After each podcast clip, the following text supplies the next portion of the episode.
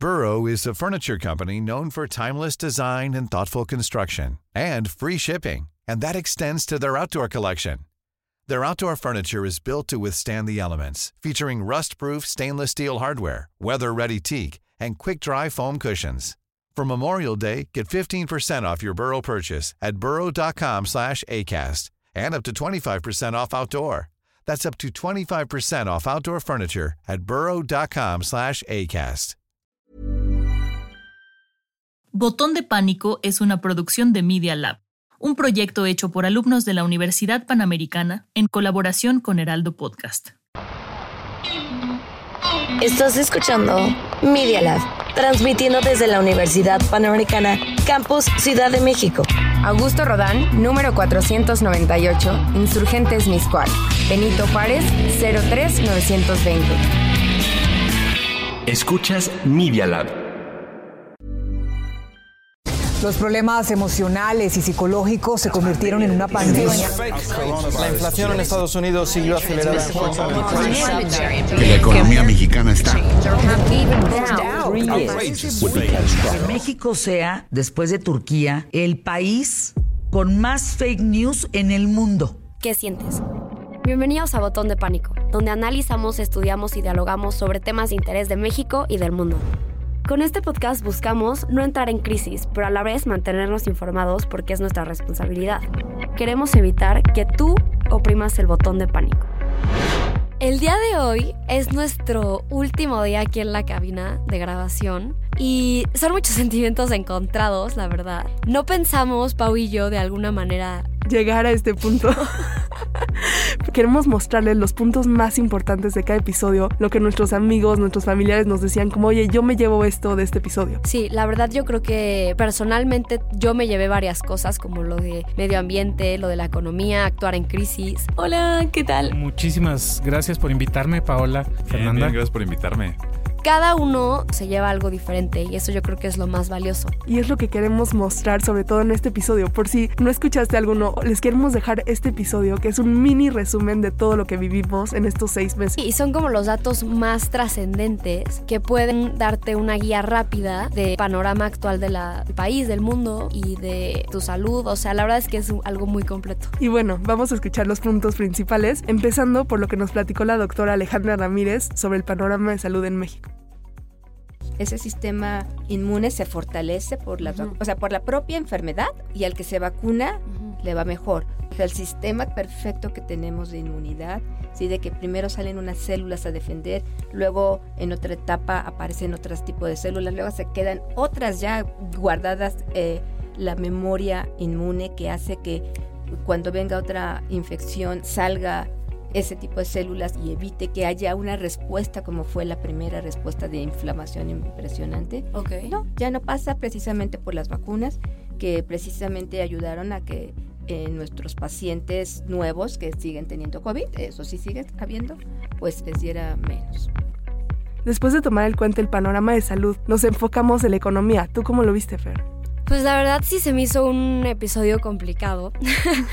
Pero yo creo que con lo que me quedo es con lo de aprovechar la crisis y hacer un diferenciador, aunque exista esta crisis tan grande que estamos experimentando en México. Y a ver, lo más importante fue que primero nos enfocamos en qué estaba pasando en México. Y el entender el panorama nos ayuda a saber cómo actuar más adelante y prepararnos para el país que va a dejar el presidente. Y a pesar de que no haya un panorama tan positivo, el cambio realmente está en cómo uno empieza a actuar. Bueno, los riesgos políticos y económicos venían desde el 2019, ¿eh? desde el 2018 diría yo. La pandemia lo único que hizo fue agudizar. Al regresar de la pandemia, se incrementó el número de plazas laborales de acuerdo con el Seguro Social, pero el problema es que los salarios ya no fueron los mismos. Después de eso hablamos de las fake news. ¿Tú qué pensaste de eso? Yo creo que se dio de manera muy natural porque cuando hablamos de todo, de las falsas noticias del coronavirus, de las enfermedades, de buscar los síntomas en Internet. Que son cosas que ya nos han estresado desde que empezó la pandemia.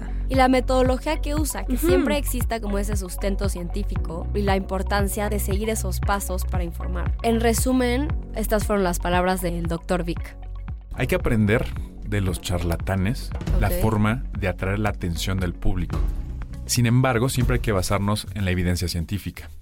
Y si nunca cruzamos la línea de la evidencia científica, hagamos lo que hagamos, siempre vamos a estar en lo correcto dentro de los parámetros en ese momento, porque después la evidencia científica se puede refutar por otros nuevos estudios, porque no es perfecta. Después tuvimos el episodio de Burnout. Aquí, este fue uno, de, queremos contarles que este fue uno de nuestros primeros episodios y agradecemos mucho a Olga porque ella ahorita está en Alemania y fue bastante difícil grabar con ella lejos, entonces fue uno de los capítulos que más nos retó. Y que personalmente, o sea, tuvimos que pensar en los temas que estábamos tratando. El primero fue de cómo superar el burnout por medio de la empatía, la compasión y la resiliencia. Y para nosotros, que todos tenemos una historia, pero nosotros tuvimos que pensar en los momentos en los que habíamos aplicado eso. Exacto, y pensar en los demás, ¿no? Justo, lo más importante para mí es que para mejorar tú solo en tu vida, tienes que pensar en los que están a tu alrededor y a veces eso es muy difícil cuando estás viviendo por una crisis. Exacto. Y bueno, nosotros lo aplicamos en el mismo momento cuando estábamos grabando, porque estábamos en finales, estábamos sufriendo y teníamos que pensar en nosotras de cómo nos estábamos sintiendo, cómo nos estábamos presionando. Sí, y pues bueno, me encanta cómo lo explica Olga, porque ella dice unas palabras sencillas, pero al final va directamente a lo que quiere decir. Entonces, ¿por qué no la escuchamos? con la manera de vivir nuestras emociones, como por ejemplo resiliencia, compasión o empatía. Yo diría que el apoyo social es primordial y tomar el tiempo para estar con los demás de manera presencial nos permite hablar de lo que nos preocupa y escuchar de manera que sigamos nutriendo esa conexión con los demás, ¿no? Y bueno, ahora sí, el episodio que cambió la mentalidad de Fer y para mí uno de mis favoritos porque yo pienso que todos tenemos causas, o sea, todos tienen algo que los mueve. Y para mí, uno de esas es el medio ambiente. Fue súper especial para mí lo que nos dijo Muser de no entrar en una ecoansiedad. Yo creo que es que hay que hacer un clic no hay que obsesionarse con estas cosas. Yo siempre digo que hay que ser eco-friendly sin entrar en una ecoansiedad que no es para nada necesaria. Es ir cambiando poco a poco cosas de tu día a día y así, sin agobiarte, te aseguro que vas a ayudar al planeta poco a poco porque en el momento que ya te conciencias, ya estás cambiando dentro de tu pensamiento y de cómo ayudar al planeta.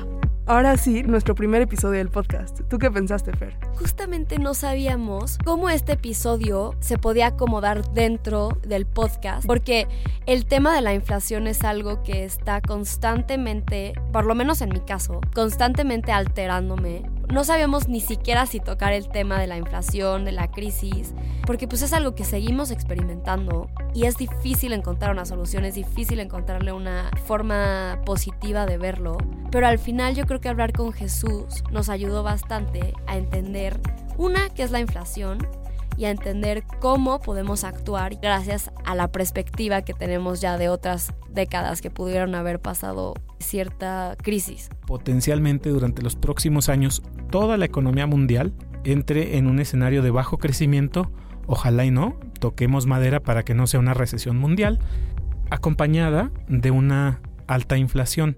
A eso le llamamos estanflación. Desde los años 70 no se ha visto esto en el mundo. Entonces estamos entrando en un escenario complicado para todo mundo, lo cual hace muy difícil que nos preparemos y que le podamos dar la vuelta, porque no es una situación de la que te puedas escapar simplemente moviendo tus fichas. Y bueno, tomando en cuenta estos puntos que vimos durante la temporada, ya sabemos, o al menos yo, ya sé qué cosas ir preparándome en mi vida para que estos temas no me preocupen. Sí, y al final siempre va a haber información que te aturda pero la responsabilidad es estar informado y dos, la, también la responsabilidad es con esa información cómo actuar. Y durante los siguientes seis meses van a venir retos muy fuertes y por eso nos da emoción los episodios que quizás vengan después, porque a nosotros, a Fer y a mí, nos reta a seguir investigando, a seguir cambiando nuestra forma de actuar. Pero bueno, fuera del reto, lo que más me gustó a mí de todo este episodio, de todo nuestro proceso de grabar, fue también colaborar con ustedes en redes, o sea, poner los recursos de cada episodio que vimos, que ustedes puedan picarle, aprender más de lo que hablamos, a mí me da un sentido de satisfacción. Exacto, y estamos compartiendo las cosas y los recursos que a nosotros nos ayudaron y que a alguien más les pueden ayudar de alguna u otra forma. Y bueno, en lo que vemos que toca después, los invitamos a participar con nosotros en redes, a interactuar, a contarnos qué les preocupa. Muchas gracias por escucharnos y gracias a todos los que formaron parte de este, de este proyecto. Y muchas gracias también a Isaí, nuestro ayudante de producción. Y pues ojalá nos podamos seguir escuchando próximamente. Nos vemos. Gracias. Media Lab. Lab. Experiencias auditivas y visuales.